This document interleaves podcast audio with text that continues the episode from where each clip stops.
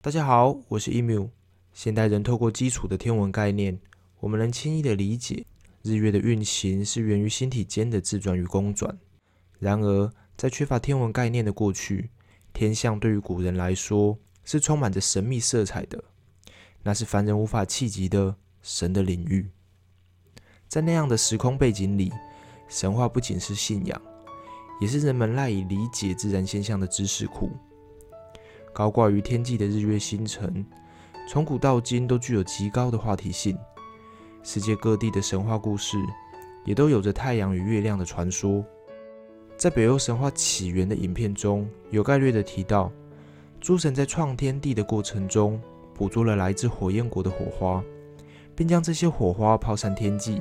成为了天空中的点点繁星，最大的两处火花就成了太阳与月亮。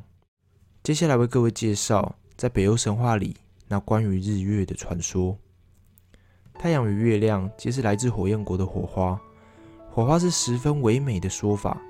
若用精确点的方式形容，它们其实就是两团巨大的火球，而这两团火球被安置到了天空中的两辆马车上。而这两辆马车也因此成为了日车与月车。日车上载着最大的火球，这颗火球释放的热能相当猛烈。为避免太阳的高热烧坏马车，太阳的前方隔着一面巨大的盾牌，这面盾牌有效地阻挡了太阳的热力。据说，当这面巨盾掉落时，整个世界就会陷入火海，太阳的烈焰将会吞噬一切。日车有两匹太阳马拉动着，而这两匹马名为亚瓦克与雅斯维。亚瓦克的耳朵和雅斯维的马蹄上被诸神刻上了卢恩符文，使他们不会因为疲倦而慢下脚步，能规律不间断的永恒运行着。月车的外观与功能与日车大致相同，主要的差异在于月车上的火球发出的热温和了许多。少了隔热盾牌是两者间的最大区别。马车已准备就绪，再找两名驾驶就大功告成。于是诸神开始招聘驾驶，但招募的情况很不乐观，主要是因为这份工作的职务内容相当的枯燥乏味。最要命的还是全年无休，当然没有人愿意应征，这让诸神头痛不已。就在这时，一位名为蒙迪弗利的巨人带给了诸神合适的人选。这位蒙迪弗利又被称为世界轴的推动者，他是主司天体运行的神。他有着一双儿女，女儿名为苏尔，儿子名为马尼。这两个孩子长得十分漂亮，蒙迪弗利便到处与人夸耀，并骄傲地称其子女为日月。蒙迪弗利晒小孩的举动。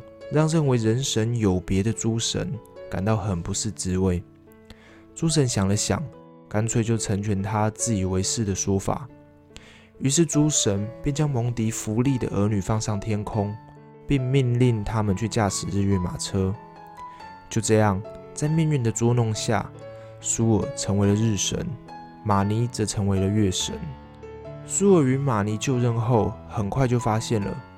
日月神的工作不仅无趣，还有着极高的危险性。大家应该知道，狗最喜欢追着车子跑了。没想到在神话里也不例外。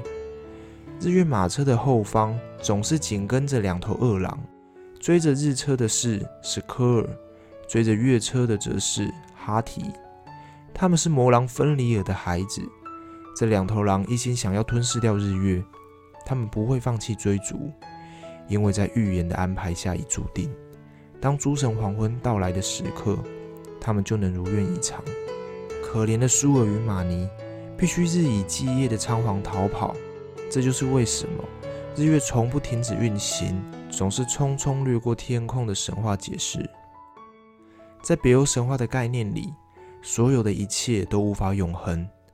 日月面对两头饿狼的追逐，无奈中流露出一抹坚强。他们奋力地证明着，就算逃不走，仍要勇敢地向前奔跑。这样的精神，就像日月的光辉，为人们带来能量与希望。